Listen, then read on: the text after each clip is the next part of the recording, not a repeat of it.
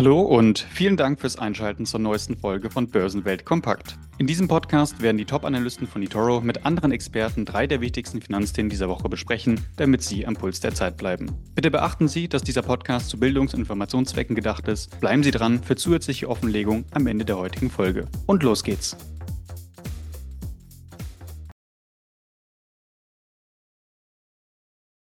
Morgen und herzlich willkommen zur neuen Ausgabe von Börsenwelt Kompakt. Wie immer an meiner Seite Benjamin Feingold. Mein Name ist Nikolas Saurenz und Benjamin, ja, wir haben so ein bisschen Market Madness, könnte man sagen. In vielen Bereichen, in vielen Assetklassen haben wir ja extrem starke Ausschläge. Primär nach oben, in den vergangenen Stunden auch wieder etwas mehr nach unten. Da werden wir gleich drauf zu sprechen kommen.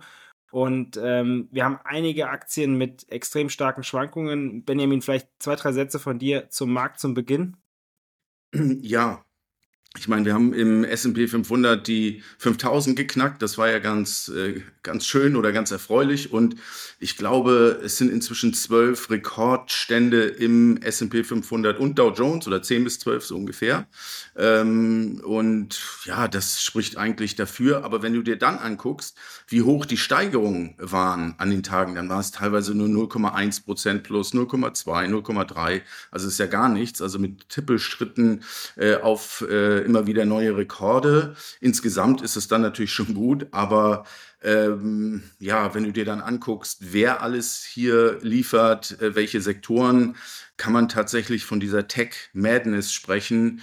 Ähm, und da rede ich jetzt nicht nur über Nvidia, die äh, ja knapp unterm Rekord notieren, Nikolas.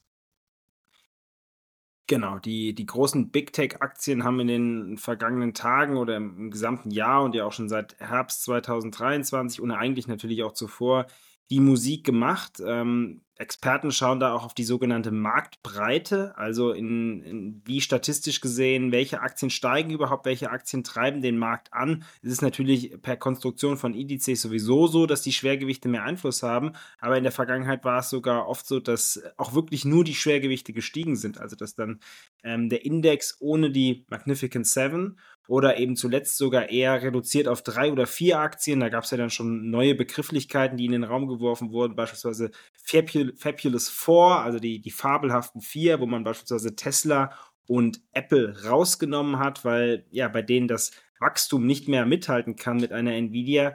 Ähm, dass die eben immer weiter in die Höhe gestiegen sind und natürlich auch wirklich astronomische ja, Bewertungen erreicht haben. Da gibt es dann immer diese Frage, ist das jetzt eine Blase? Es gibt diese Vergleiche mit der Dotcom-Bubble. Ähm, ich war da zwar schon äh, da, aber habe noch nicht so viel mit Börse zu tun gehabt. Benjamin, du warst bei der Dotcom-Bubble hautnah dabei, möchte man fast sagen. Ähm, siehst du da Parallelen? Wie kann man das einordnen? Schwierig. Ja, das ist hm, also das ist, glaube ich, immer schwierig, das so Vergleiche zu machen, weil wir über eine ganz andere Zeit reden.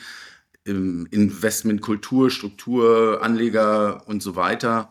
Aber ja, dass wir jetzt schon so eine gewisse, nennen wir es mal Übertreibung nach oben sehen, da, brauchen wir uns nur die Statistiken angucken. Du hast die Bewertung hast du angesprochen äh, und und äh, wenn ich mir dann angucke, wie viele ähm, Aktien, ähm, Aktienoptionen gehandelt werden und da ist ja am Freitag jetzt auch Verfall und da siehst du eben, dass viele Aktien, die einen hohen Basispreis haben, also aus dem Geld liegen. Und da hoffst du ja, dass es eine starke Bewegung nach oben gibt, dass diese äh, Aktienoptionen dann auch am Ende was wert sind. Äh, die kaufst du dir ja nur, wenn du eine hohe, eine starke Bewegung nach oben erwartest oder hoffst oder dich dagegen versichern willst. Also es gibt ja nicht nur die Versicherung nach unten mit Putz, äh, um hier mal ganz kurz ein paar Fachtermini anzubringen, sondern auch den Out-of-the-Money-Call nach oben. Und äh, das, das sehen wir eben bei einer Nvidia, bei ARM äh, und bei anderen Magnificent Seven. Äh, die einzigen Ausnahmen hier hast du schon erwähnt äh, mit Tesla und Apple, die ja nach einem tollen Jahr 2023 äh, in diesem Jahr eher haben federn lassen müssen. Und ähm, ja, um den Vergleich mit den 2000er Jahren zu bemühen, das Schlimmste fand ich noch nicht mal äh, die Korrektur, die wir gesehen haben, sondern dass es so lange angehalten hat. Über drei Jahre haben wir da eine Korrektur gesehen und das ist einfach nervig. Und das sehe ich jetzt Stand heute eigentlich nicht. Ja, da bin ich absolut bei dir. Vielleicht noch ein Satz zu ARM oder ARM, äh, wie auch immer. Äh, sehr spannender Titel, wäre auch mal ein eigenes Thema für einen Podcast. Äh, dort haben wir ja die Situation, dass die Softbank, ein, äh, ja, ein großer, weiß nicht, wie man das nennen soll, Holding, Tech-Investor, ja eben eine, eine ähm, die Aktien äh, ausgegeben hat, im vergangenen Jahr ein IPO vollzogen hat, aber eben nur sehr geringe Stückzahlen in den sogenannten Free Float, in den freien Handel gegeben hat. Es ist wohl noch so, dass über 90 Prozent bei Softbank liegen, sind Japaner. Und ähm, was natürlich dazu führt, dass ARM-Aktien ja recht rar sind sozusagen tatsächlich, also eben wen nur wenige Stücke umgehen, was dann eben dazu führt, dass die Schwankungen so extrem sind, vor allem wie von dir schon geschildert, wenn dann die Optionen heiß gehandelt werden. Und das ist dann eben so, ähm, ARM sehr beliebt an den Optionsmärkten und das führt zu diesen Schwankungen. Und äh, Schwankungen ist das Stichwort.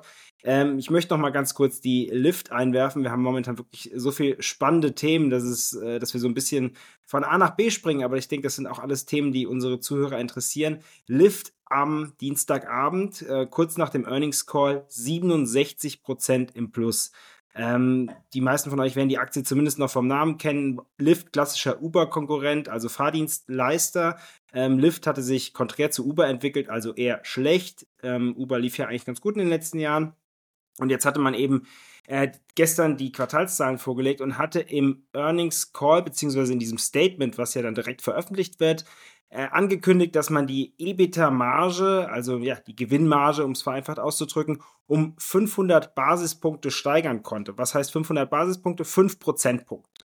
Das wäre ja wirklich eine weite Ausweitung. Ähm, das wäre bei Lyft dann eben gewesen von 1,6 auf 6,6 Prozent. Also massive Ausweitung, wo man sich erstmal fragen würde, wo soll das herkommen? Die Aktie hat eben dann so reagiert, plus 67 Prozent. Und dann gab es den Earnings Call und da wurde dann ähm, der CEO oder der CFO, das weiß ich jetzt nicht, gefragt, ähm, sag mal, Jungs, wie sieht das aus? Äh, ihr habt da in euren Slides stehen 500 Basispunkte und du erzählst mir hier was von 50 Basispunkten. Und dann musste der äh, Betreffende, sein Name ist Aaron Brewer, äh, feststellen, oh, da ist uns wohl ein Fehler unterlaufen. Wir haben in dem Statement ja eben eine Null zu viel dazu editiert. Also statt 500 Basispunkten waren es nur 50 und die Marge ist von 1,6% auf 2,1% gestiegen. Immer noch ganz gut, aber eben ähm, weit von diesem, von diesem massiven Anstieg. Und die Aktie hat dann eben aus den 67% Anstieg nur noch 10% gemacht, beziehungsweise 15% heute Morgen. Also da geht es wirklich teufelswild zur Sache. Ähm, wirklich eine verrückte Anekdote habe ich so auch noch nicht erlebt, weil man würde ja eigentlich davon ausgehen, dass solche Earnings, die ja wirklich Milliarden bewegen, äh, nicht nur doppelt geprüft werden, sondern ja zigfach geprüft werden. Das wird auch sicher ein ähm, Fall für die Finanzaufsicht werden, weil man natürlich da Shortseller komplett rausgespült hat mit einem, einem Anstieg um 67 Prozent, ähm, die dann eben in die Röhre gucken und äh, ja auf ihren Verlusten sitzen. Also das wird sicher noch einige Tage äh, die Märkte beschäftigen. Auf jeden Fall äh, ja extrem extrem kuriose Geschichte. Und ähm, Benjamin, kommen wir mal zu etwas solideren Titeln, die äh, sehr verlässliche Daten liefern. Coca-Cola. Ja, genau. Äh, ich ich glaube auch, es wird ein juristisches Nachspiel geben. Also das äh, ist eigentlich, äh, darf in der Finanzkommunikation nicht passieren. Und ich habe auch überlegt, wie lange ist das her, dass sowas am Markt gewesen ist? Und ja, ich, ich kann mich mal dunkel erinnern, dass äh, sie ein CEO von, der musste dann auch gehen. Ich meine, es war einer der Ölwerte, der auch irgendwie, beschreiben wir es mal ganz kurz, mehr versprochen hatte, als dann tatsächlich ähm, geliefert wurde, so ähnlich wie du es jetzt eben auch für Lyft beschrieben hast.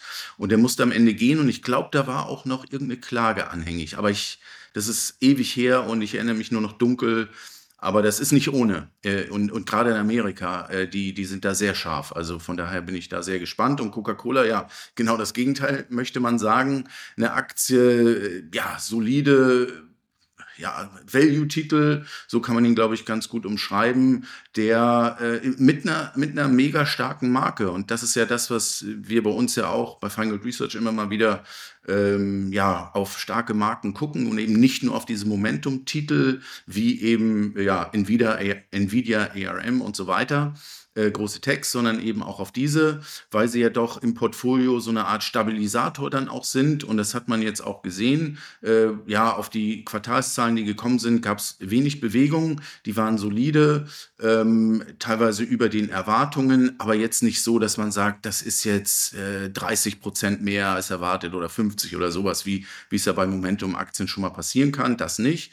Aber das Besondere bei Coca-Cola war im, im vergangenen Jahr, dass sie eben, oder zuletzt auch, war eben, dass sie trotz Preiserhöhungen auch ihre Umsätze steigern konnten insgesamt und äh, oder in den USA, was ja immer noch ihr traditionell stärkster Markt ist, hatten sie die Preise um 8% erhöht und der Umsatz ging nur in Anführungsstrichen um 1% zurück.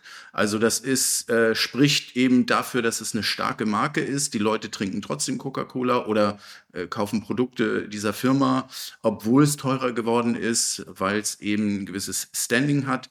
Aber ein bisschen enttäuschend an der Stelle muss man auch sagen, und das gilt eben für alle Aktien, für alle Unternehmen an der Börse, wenn der Ausblick, Ausblick ein bisschen trübe ist, dann ja, äh, schadet das äh, oder belastet das auch die, die Quartalszahlen. Das haben wir bei Coca-Cola eben auch gesehen, ähm, dass man damit rechnet, dass die Umsätze in Zukunft etwas zurückgehen werden. Ähm, ja, mal gucken. Also das Unternehmen selber, die Analysten ähm, äh, sind da eher neutral. Die Erwartungen auf der Gewinnseite, um es mal ganz kurz rund zu machen, waren ja eher so, dass man sagt, ja, das ist in etwa wie erwartet. Aber die Umsätze, das kann dann schon wehtun, klar.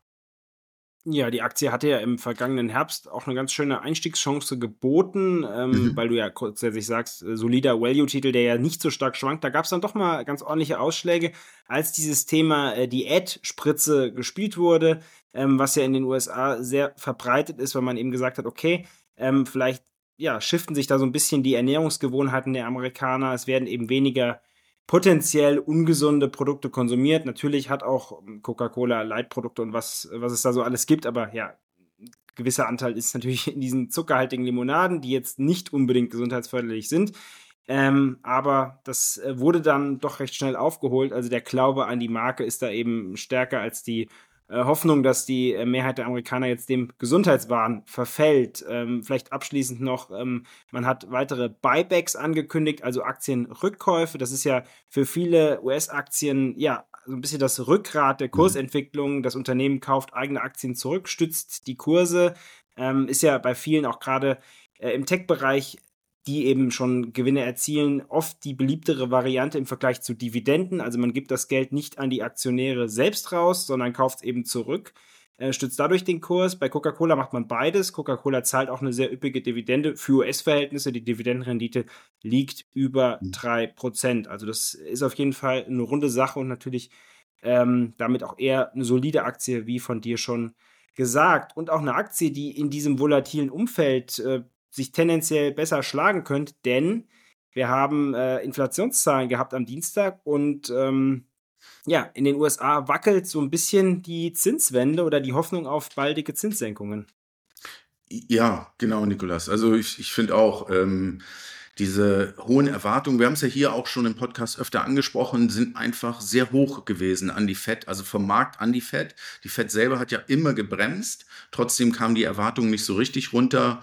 Und ähm, ja, bei dieser hohen Bewertungen, zumindest im Tech-Sektor und der ja auch sowieso ein bisschen zinssensitiver ist, weil die Gewinne ja in der Zukunft liegen und dann eben bei höheren Zinsen abgezinst, stärker abgezinst werden, bei niedrigeren Zinsen weniger, daher äh, diese Zinssensitivität. Und wenn das eben nicht kommt, ja, dann ist das eben schon ein Nachteil. Und dann hast du die hohe Bewertung und dann hast du noch Anleger, die out of the money Calls kaufen, also sprich auf eine starke Bewegung setzen. Ja, da ist das, äh, wie sagt der Kollege, das Gummiband schon ziemlich stark auseinandergezogen und ja, könnte dann so ein bisschen auch wieder zurückkommen. Von daher ja, ist der Markt, glaube ich, anfällig. Und wir haben ja auch erste leichte Gewinnmitnahmen, so will ich das mal zum jetzigen Zeitpunkt bezeichnen, ja auch schon gesehen am Markt. Genau, ich habe, hm, es waren ja sogar die Bullen, die zuletzt etwas, ähm, ich will nicht sagen gewarnt haben, aber zumindest mal darauf hingewiesen haben, dass man ähm, auch mal mit Kursrückschlägen rechnet. Ich habe mir heute Morgen auch äh, die Äußerungen einiger Analysten angeguckt, die haben dann eben auch argumentiert, dass der S&P 500 zuletzt 12 Prozent über seiner 200-Tage-Linie war. Die 200-Tage-Linie hat ja immer so eine gewisse Anziehungskraft. Sie würde natürlich dann mittelfristig auch anziehen, aber da würde man sich tendenziell dann doch annähern in den kommenden Wochen. Das wäre gesund aus so einer markttechnischen Sicht. Und die 50-Tage-Linie liegt bei 4.787 Punkten. Das wäre dann äh, schon ein kleines Stück. Wir sind ja jetzt erstmal unter 5.000 wieder gerutscht, aber das wäre vielleicht so ein Ziel für die nächsten Wochen einer gesunden Konsolidierung. Ähm, denn du hast es schon gesagt, das ähm, Zinsthema könnte uns jetzt einige Tage beschäftigen. Das ist doch recht ordentlich, wie ich finde, hat einen gewissen Impact, ähm, weil einfach wirklich äh, durch die Bank auf äh, viele Zinssenkungen gesetzt wurde. Es gab zeitweise Annahmen von sieben Zinssenkungen, also sieben Zinsschritten auf 25 Basispunkten im Jahr 2024. Jetzt ist man ähm, mehr oder weniger auf vier gekommen. Und auch die Zinssenkung im Mai wackelt schon. Also am 1. Mai ist hm. eine FED-Sitzung. Da sollte die FED dann eigentlich die Zinsen senken. Das wackelt jetzt auch, weil hohe Inflation oder höhere Inflation ähm, auf einem erhöhten Niveau, 3,1 Prozent, das ist ja nicht die Welt, aber es ist eben weg von dem, was die FED unter Geldwertstabilität und dieser groben Marke von 2 Prozent sieht. Ja, kommen wir genau, du ja. siehst es. Und, und März ist ja schon kein Thema mehr. Also ja, das, das ist schon, äh, wie sagt man, äh, kommt der Realität ein bisschen näher und äh, insofern, ja, vielleicht auch mehr Realität an den Börsen. Das ist ja immer dieses, ja, Costolani hat es immer beschrieben mit dem Hund, der vorläuft und, ne, und du holst dann wieder auf und ja, das ist einfach so ein, so ein Hin und Her an der Börse und so wellenartig ist einfach so, weil ja, die Emotionen ähm, Fear and Greed, wie man so, wie der Amerikaner sagt, äh, äh, bestimmen einfach äh, das Handeln der Anleger. Das ist so und ja, von daher bin ich gespannt, wie es äh, in den nächsten zwei Wochen weitergeht. Denn die nächsten zwei Wochen, deshalb erwähne ich das, so ab Mitte Februar, sind ja saisonal eher schwache Monate. Das kommt auch noch hinzu. Also ja, ich glaube, Nikolas, wir können uns auf spannende nächste zwei Wochen ein, äh, einstellen. Absolut. Kommen wir abschließend noch kurz zu Deutschland, zur hiesigen Konjunktur. Ähm, der ZEW wurde in dieser Woche veröffentlicht, einer der meistbeachteten Konjunkturindikatoren. Gibt es da leichte Aussicht auf Besserung? Ja, also die die Erwartungen, Konjunkturerwartungen dieser Finanzexperten, die da äh, regelmäßig ihre Einschätzungen abgeben äh, beim ZDW-Institut, ähm, die haben sich äh, verbessert, äh, sind auf den höchsten Stand seit fast einem Jahr geklettert. Aber die Konjunkturlage, also die aktuelle Konjunkturlage, wird nach wie vor negativ eingeschätzt. Ja, das hängt, äh, ist vielleicht auch ein Deutschland spezifisches Problem, sehe ich jedenfalls so, als einziges äh, großes Industrieland äh, werden wir laut OECD nicht wachsen, haben negatives Wachstum, sind äh, in eine Mini-Rezession gerutscht, um es mal so zu beschreiben. Ähm, insofern ist das nicht verwunderlich, dass die aktuelle konjunkturelle Lage negativ eingeschätzt wird.